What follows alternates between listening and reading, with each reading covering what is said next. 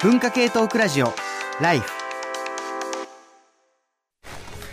こんばんは、鈴木圭介です。時刻は1時を回りました。文化系トークラジオライフがここから朝の4時まで、えー、生放送ということになります。いつもね、あの、この番組、僕はあの、関西の方に住んでるんで、あの、本当に最終の新幹線で、えー、向こうを出て、えー、で、まあ、12時ぐらいかな、にスタジオ入ってっていう感じでやってるんですけど、今日はたまたまね、昨日お仕事、東京であったので、ちょっとまあ、あの、今日は昼間日中時間があるなと思って、で、コロナ禍でオープンして、えー、なかなかちょっといろいろ事情もあってこっちに来れなかったあ期間があったので、ようやく行けると思って行ってきたのが、あの、東京都は豊島区にあります、時和荘漫画ミュージアムというね、あの、藤子不二雄先生や赤塚不二雄先生が、あの、共同生活をしながら漫画を描いていた、あの、時和荘を、えー、まあ、復刻した、あまあ、ミュージアムがあるんですけれども、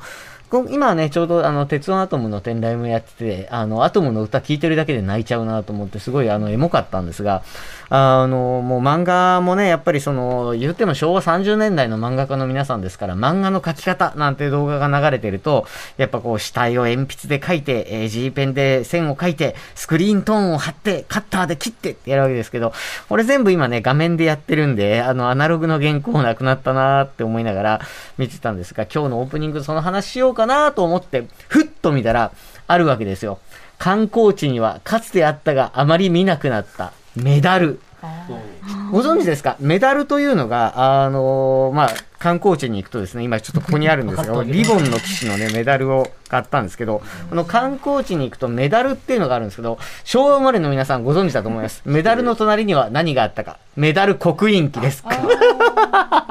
これわかるかなこのね、裏のね、ここにね、こう日付とね、あの、時はそうって、これ文字自分で選べるんですけど、東京タワーとかにあるやつだ。そうそうそう、あの、スカイツリーにももちろんあると思うんですけど、あるところにはあるんですが、そういえば観光地に行ったらメダルを買ってメダル刻印機で記念のなんか刻印とかをしていた時代があったなっていうのを今日思い出して、めちゃめちゃあの懐かしいので買おうと思って結構なお値段するんですけど、メダル刻印機で、生まれて初めてメダル刻印しましたけどね。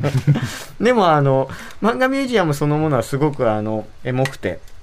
あの、ちょうどね、電話交換機というか、その、電話局みたいなのが隣にあったらしくて、あの、その時和荘のね、その復刻の建物のすぐそこに電話ボックスがあるんですけど、昭和30年代の電話ボックスなんで、これはあの、はるか昔、えー、ドラえもんで見たもしもボックスと同じデザインだなと思って泣きそうになったんですけど、まあそういう、あの、昔を知っているといろいろと、あ、これってあれだみたいなやつがいっぱいありまして、大変あの、僕としては楽しかったんですが、今日はね、ちょっとそういう、あの、昔はあったけどあれいつの間になくなったなとか、まあそういう感じの、えー、話をちょっと展開していきたいなというふうに思っております。えー、ということでね、えー、一曲お聴きお聴きいただいた後で、えー、今日のテーマ具体的に入っていきたいと思っているんですけれども、え、今日一曲目お届けするのは、前回、え、年末の放送のね、外伝というあの番外編のところで、え、最後あのーまあ、評価の矢野俊弘君とあの議論、議論というかね、一緒に盛り上がったラッキーキリマンジャロの、えー、新曲をお届けしようと思っております。あの、ダンスというね、その踊るっていうキーワードで、その本当にハッピーな、あの、マインドをまあ、曲で届け続けて、えー、いるラッキーキリマンジャロですけれども、えー、2月23日に、えー、配信でリリースされたこの曲からあ今日はスタートです。じゃあ聴いてください。ラッキーキリマンジャロで果てることないダンス。文化系トークラジオライフ。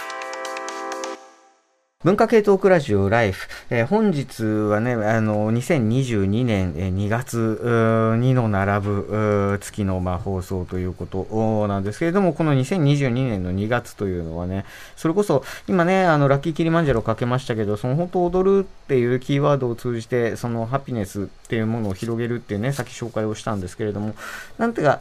あのー、今、まあ、世の中的にはウクライナ情勢なんかもあって、本当になんかこう、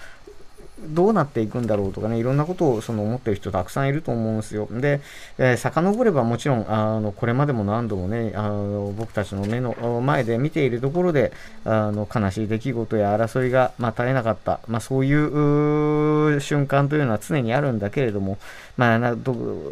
せめてね、そういう、人になんかこうハピネスを届けるような、まあ、音楽みたいなものだけは忘れずにいたいなと、まあ、思いながら、えー、1曲目おかけしましたが、さて、えーと、本日のテーマがですね、あのー最初にもちょっと紹介したあのメダル の話しましたけれども、あの、いつの間にかこう、なくなってたみたいなやつあると思うんですね。いつ、なんかある時期まではすごくなんか普通にいっぱい見たんだけど、あれ？そういやねえな、みたいなものとか、なくなるなくなるって言われてたけど、なくなってないなみたいなものとかあると思うんですよね。あの、ということで、えー、本日のテーマがですね、タイトルで言うと、いつの間にか消えたあれ、意外とまだあるあれということでね、あの、まあ、なんか、えー、こう、なくなったことに、やっと今気がついたみたいな あの、そんな感じのものをいろいろちょっと取り上げていきたいなと思っております。えー、リスナーの皆様からもですね、えー、亡くなると思ってなかった、あけれども亡くなったもの、亡くなると思ってたのに亡くならないものというテーマで、えー、メール募集したいなとえ、思っております。えー、メールアドレスは、えー、life.tbs.co.jp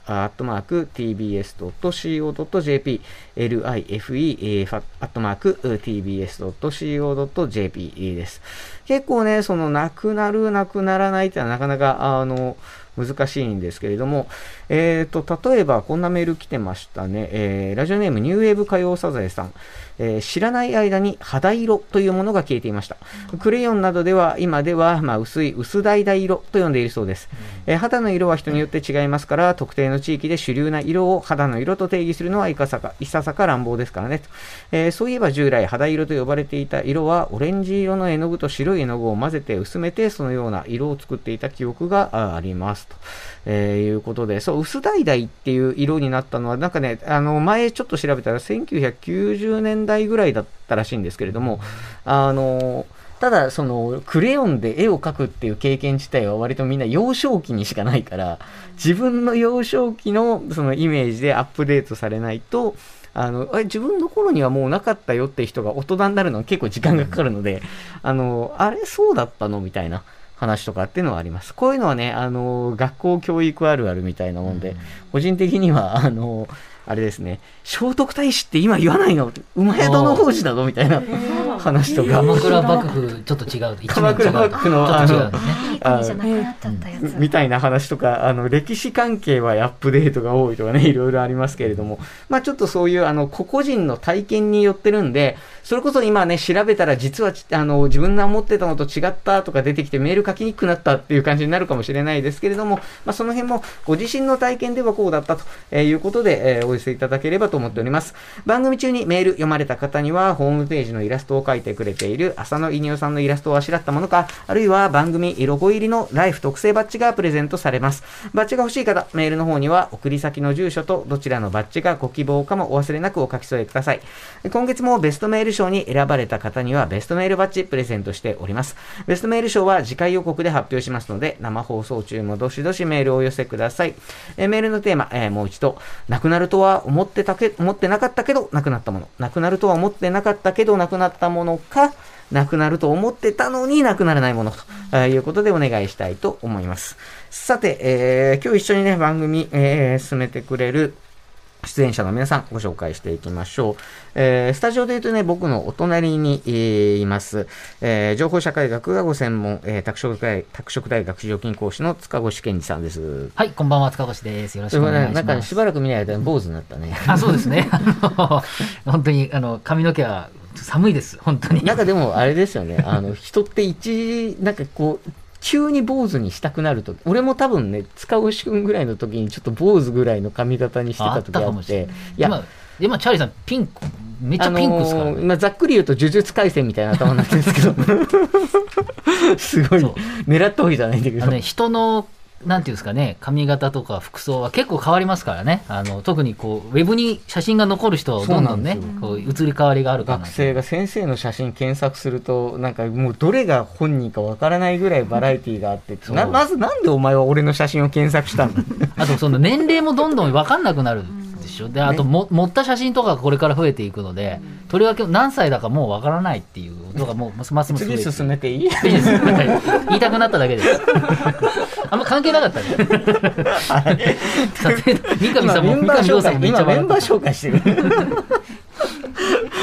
はい、ということで、えー続きましてはですね、もう3年ぶりぐらいの、えーご出演になるんじゃないかと思います。最後ご出演さ、最後というか、あの、一回ご出演されたのが2019年でしたかね。はい。はい、えードイツ生まれのラジオパーソナリティ、綿谷絵里奈さんです。よろしくお願いいたしうんます。ご無沙汰しておりますはい、本当にね、ご無沙汰してます。髪の毛の色、チャーリーさんも、塚越さんも違ってて一瞬わからなかったっていうね。ありましてって言われてね、本当に。ああれ？とかもね、すいません。、特に僕なんか SNS とかもやってないから、うん美容院行ってきましたなんていう写真が上がったりとかしてませんので。ああ、じゃあイベントで、あ、今度は緑になった、今度は赤になったみそうたいな。なんですよ。だから多分この頭で最初に出たイベントが、その関西の大学で講演会に出た時なんですけれども、あの、その時の写真を見て多分知った人は、まあ、いる、あの、かなぐらいで、ちなみにその時、あの、言われたのが、髪の赤い社会学者が講演会に登壇したのは、上野千鶴子さん以来2年ぶりですって言われて、死刑な。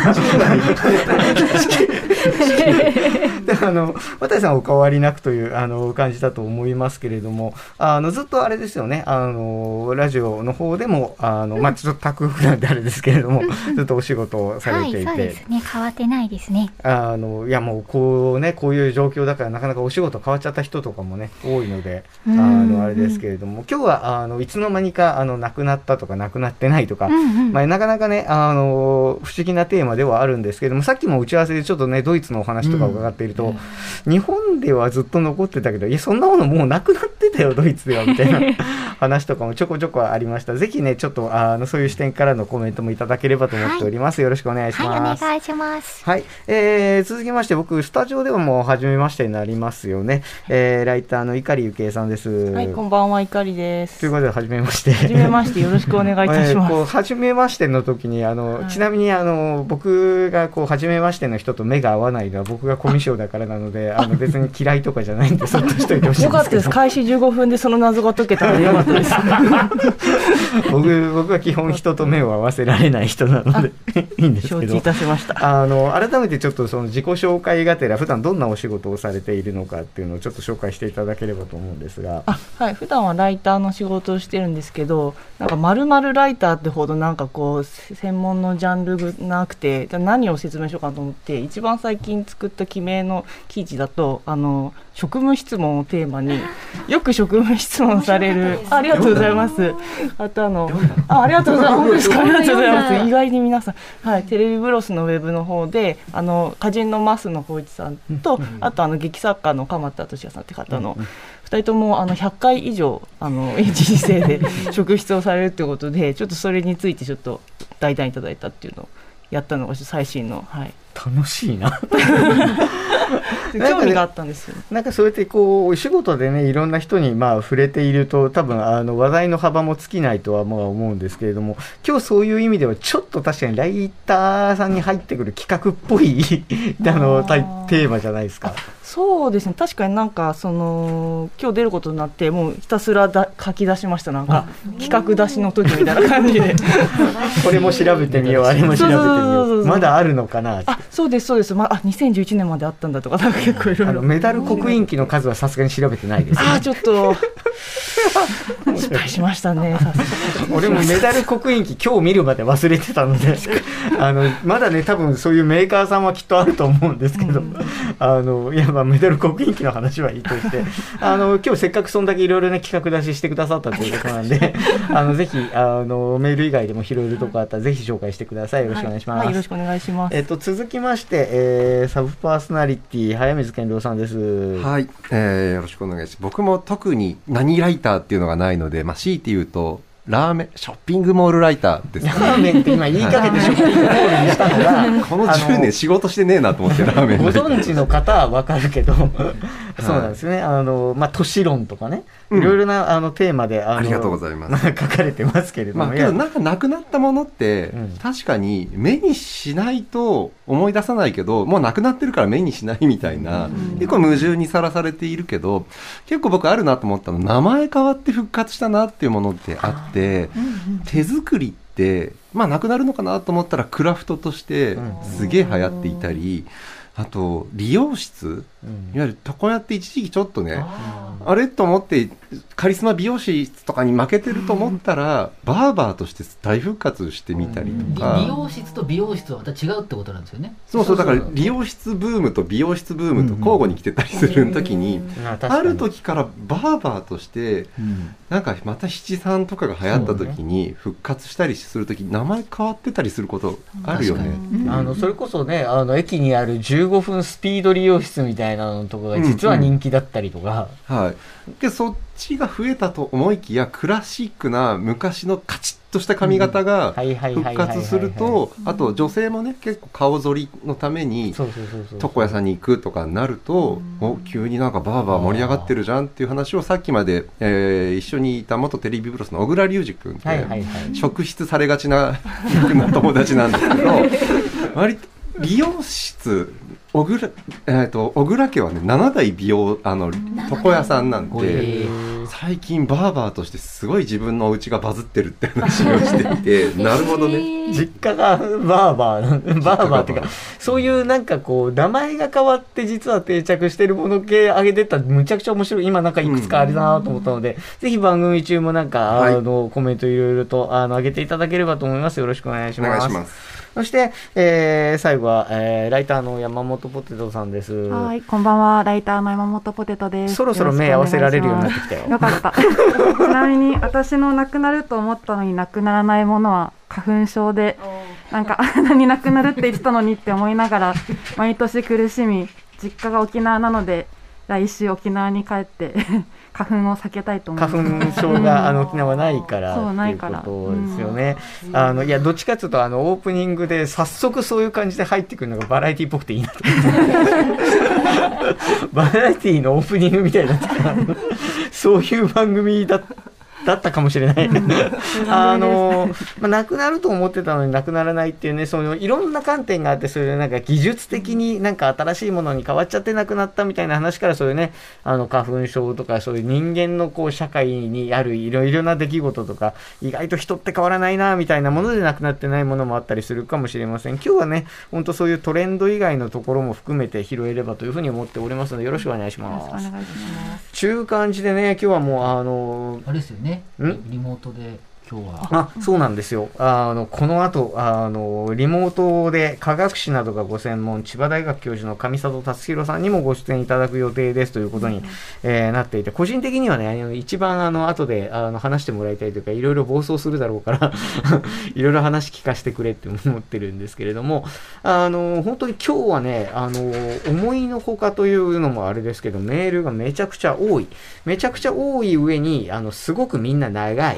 あのねであの先にあの申し上げてもらいますあのメール本当にありがたいんですけれどもあの全文読めなかったらごめんなさい。あの抜粋になっちゃう方もいるかもしれませんけれどもぜひたくさんのねえメール読んでいきたいなと思っております。えーっとこちらはラジオネームおにぎり。なくなると思ってたのになくならないものは対面形式での面接選考です、えー新型コロナウイルスを契機にオンライン形式の面接が普及し対面形式の面接は選考の方法からなくなるのかなと思っていたのですが実際に転職活動をしてみると一部の企業では今住んでいる地域以外の会社でも選考を受けやすくなったケースもある一方採用学で有名な神戸大学の服部康弘先生が寄稿した日経新聞の記事で指摘されている上調査がオンライン形式の面接でそぎ落とされる可能性から対面形式を手放したくないのかなという見方をしましたというのでこれはあそうか今日大学のあの専任の人が僕しかいないわ。入試なんかでもね、その、推薦入試の面接なんていうのも、まああったりするんですけれども、やっぱりあの、オンラインでいいのかどうなのかみたいなことはかなり、まあ議論は、まああったりはします。で、選考ってなるとやっぱり、あの、ちょっといろいろ事情が変わるというか、そもそも面接をすることによって、その人の、まあ、顔とか、そういうので判断しちゃうと良くないから、逆になんかこう、なくてもいいんじゃないかっていう人もいるし、いや、そうは言っても、まあ、書類だけだと、誰か他の人が手を入れて書いてるかもしれないじゃないかとか、そういういろんな議論もあるんですが、ただオンライン面接の中であのよく聞くのは、一番というかその代表的にわからないことの一つが身長。よく言うんですね。学生たちもオンライン授業でしか会ってなかった人、初めて対面でやったら、え、意外と背低くない？っていう。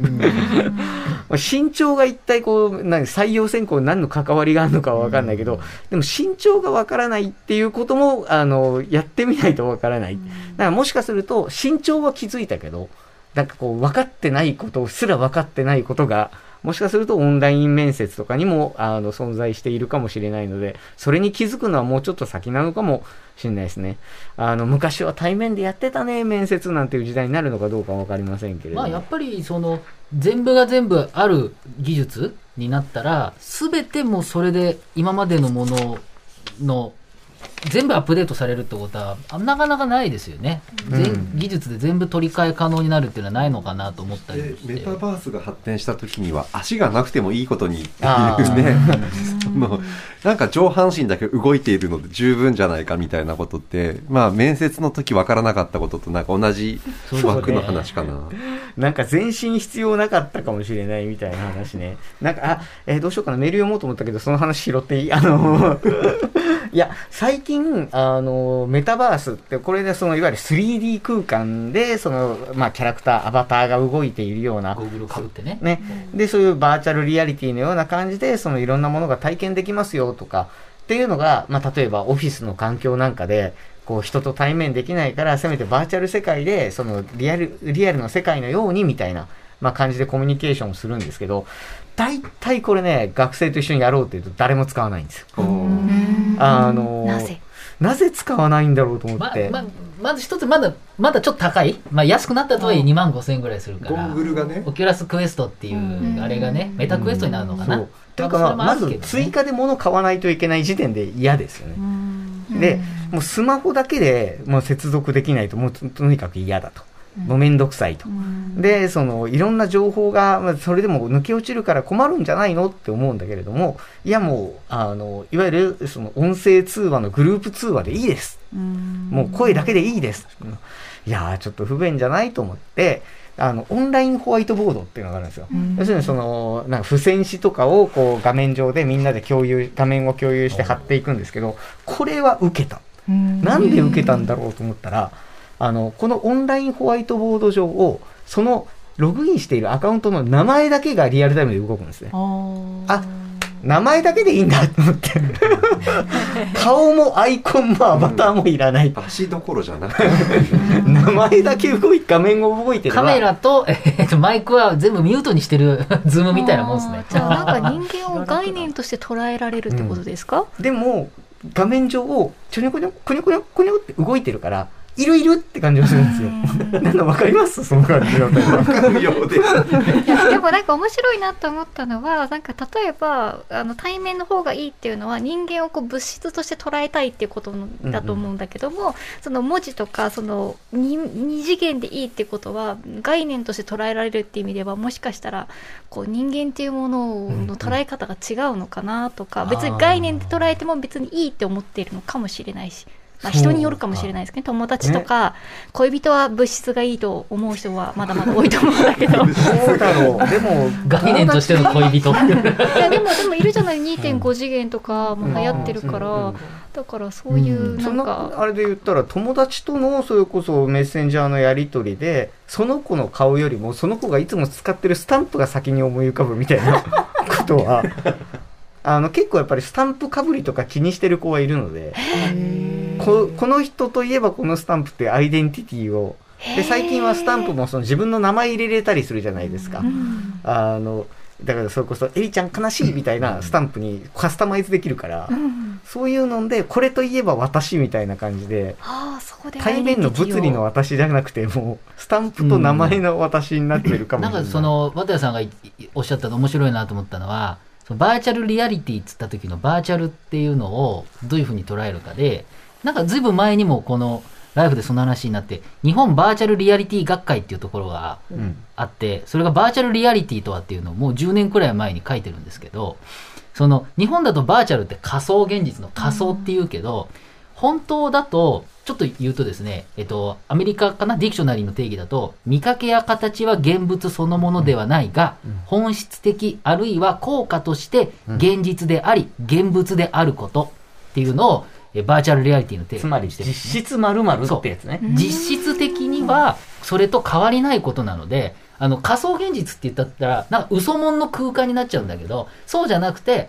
実質的にそれを補ってるものっていう話。だからチャーリーさん昔あれですよね。えっと上社会の思想の方かな。そうあの、ほらあの実質無料の携帯電話っていう時の実質みたいなあの何が無料なんだみたいな話でちょっと出してもらったけど、う嘘っていうんじゃなくてだから最近バーチャルリアリティのことを実質現実っていうふうにあの日本語で訳す時に書く人もいたりするまあ、ウェブ実質記事で現実じゃん？っていう。そう。実質これ現実じゃんみたいな。だからその LINE のスタンプとかのやり取りの方が、現物喋ってるよりも LINE の方が、なんか、やばって思ったりする時あるじゃないですか。こ心が動く時ってなった時に、その、じ実質的にあるものって何なのかっていうので、うん結構その意味が変わるっていうだからや結構文字の持つ意味とか言葉の持つ意味がすごく重くなったなって感じはします。うん、そうですね。なんかそういうようなレベルで、えーうん変わるっていうこともあったりとかですね。これは結構面白いんですよね。バーチャルリアリティって一つ考えても結構いろんな、ノミナルとかなんとかでいろんなもの、虚像とは何かとかっていうんで、言葉のちょっとした違いでいろんなことが分かるようになる実質現実ね。あの、ラジオネーム、えー、泡のめい、えー宮城県仙台市男性30歳。えー数年ぶりに腕時計を買いました。スマートウォッチでもなく、かといってブランド物というわけでもありませんが、アナログの腕時計です。正確な時間を知る知るためではなく、針の位置をなんとなく把握して、そろそろお昼だなとか、そろそろ帰る時間だなとか、えー時間なんてスマホでわかるじゃんと私も思っていましたが、デジタルの正確な時間よりも身体性に即したアバウトな感じがしっくりくることがあるんですよね、という。これ時計ももう人によって好み、まあ、ありますけれども今僕もアナログ時計一時期使ってましたけどあの時期で来るんですよね。でこの今現代時期のないものを時期のあるものを避けるのはなかなか難しいのでちょっとそれで今スマートウォッチになってますけどえ渡さんもそれはスマートウォッチ？スマートウォッチですね。つい最近買いました。なんか今までなんかこの時計と比べてその時間の見方とか変わったりします？なんか結構いろいろ表示されるからめっちゃ見ちゃいません？これ見ないです。そんな見ないですか？全然見てないですね。あららら でもあのなんだっけなメールで確かいただいてた確か、マスターミオさんが駅の時計が、あはそうなくなっててちょっと困るんだよなっていうようなメッセージ来てましたよね、確か、ね。それ私すごい山梨にも毎週通っていたので、うん。あ分かるーと思って見ておりました。あれどこだったっけ、メールメール、えーこういう時にね我々はあの検索ができるあんりました。えーっとね、最近見たニュースで恐縮ですが、山梨県の JR 大月駅などをはじめ、JR 東日本で昨年11月から利用者の少ない一部の駅で時計が取り外されていると知りました。当たり前にあったものがないということがどういうことなのか、自分に当たり前にあるものが多すぎて、ニュースの当事者ではない以上、想像の域から出ませんが、駅の時計をなくすということがあり得るんだと思ったことと、そこから確実に感じたのは、何気ない当たり前にあるようなものも、必ず人の手が入って当たり前になっているんだということでしたと。人の手が入ることをやめてしまえば、それもなくなると、といただいております。ねえまああれもだからなメンテナンスがねすごいあの正確だから駅の時計って正確じゃないとダメだからっていうので、メンテナンスがすごいかかっちゃうからっていうことらしいんですけど、まあ時計もねだからその正確に時間を知るためだけじゃなくて別になんかなんとなくこう針の位置でうん。こう今このぐらいかなって知るみたいなそういうものとして時計を使うっていうことももっと言えばねあの腕時計をしない人もねあの学生はやっぱりその試験とかあるんであのスマホ置けないからうん。持ってますけど。いやなかなか今出演者で半分してるじゃないですか。してます時計ね。ね。してるのうん僕してないんですけどしいやしてる人になんかむしろ聞きたいというかちょっといかりさんとかし時計してますね。あそうですね。この重みがないとなんか逆になんかこう手持ちえそれなって時な時間を見るるためには使うんですか？あんま見てないかもし れないですね言われてみたらアクセサリーっていうか重い。でもね無意識で見てるんじゃないですか。あ多分そうね。駅の時計もそうなんですよ。駅に着いて、あと今何分、あと3分、あと2分とか、別にざっくりで、別にあと1分でもいいけど、こう、なんとなく見てるっていうそういう存在なのかもしれないね。そうもう意識もしてないですね確かに、うん今何時かなみたいな感じじゃないとま思います、あ、そう意識して時間をめちゃくちゃ見るっていうことはないかもしれない。そうか。でも、そういう、なんか気がついたら、あの、時間を見るっていうことのなんかね、なあの、雰囲気も変わっちゃうのかもしれないですね。学生はだから試験のためだけにむしろ腕時計を買ったりするから、普段はもうスマホでしか見てないので、時計で時間を見たことないです。っていう、気がついたらなくなってたなんてことがあるかもしれない。ね、身体習慣みたいなものだと思うん。だよね。例えば、出かけに時計をしていくとか、何日に1回巻いておくとか、合わせるとか、それ、割と僕、高校入るときに父親から時計を買ってもらったみたいな、割とイベントとして大人になると時計をするときにまあ最初に買ってもらう儀式みたいな感じだったし、でそこから習慣づけるみたいな儀式習慣毎日のルーティーンみたいなことの積み重ねで時計がああると思うんだけど途中からね例えばまあ社会人だから22から時計とかって急に何の訓練もなくスマホ世代とかが時計することってなんだろう今までと随分意味違うし本当に身につくのかなっていうちょっと不安とかがある。うん。まあ時計をそれこそ巻かなきゃいけないってなんだろうって思われる可能性とかあ電池じゃないのみたいな。多分自動巻きの方が今さ普通になんて言うんだろう。まあたちょっと高めの自動巻きの方が売れ売り上げ伸びてたりして今デジタル時計逆にしてる人たちってほぼいなくて、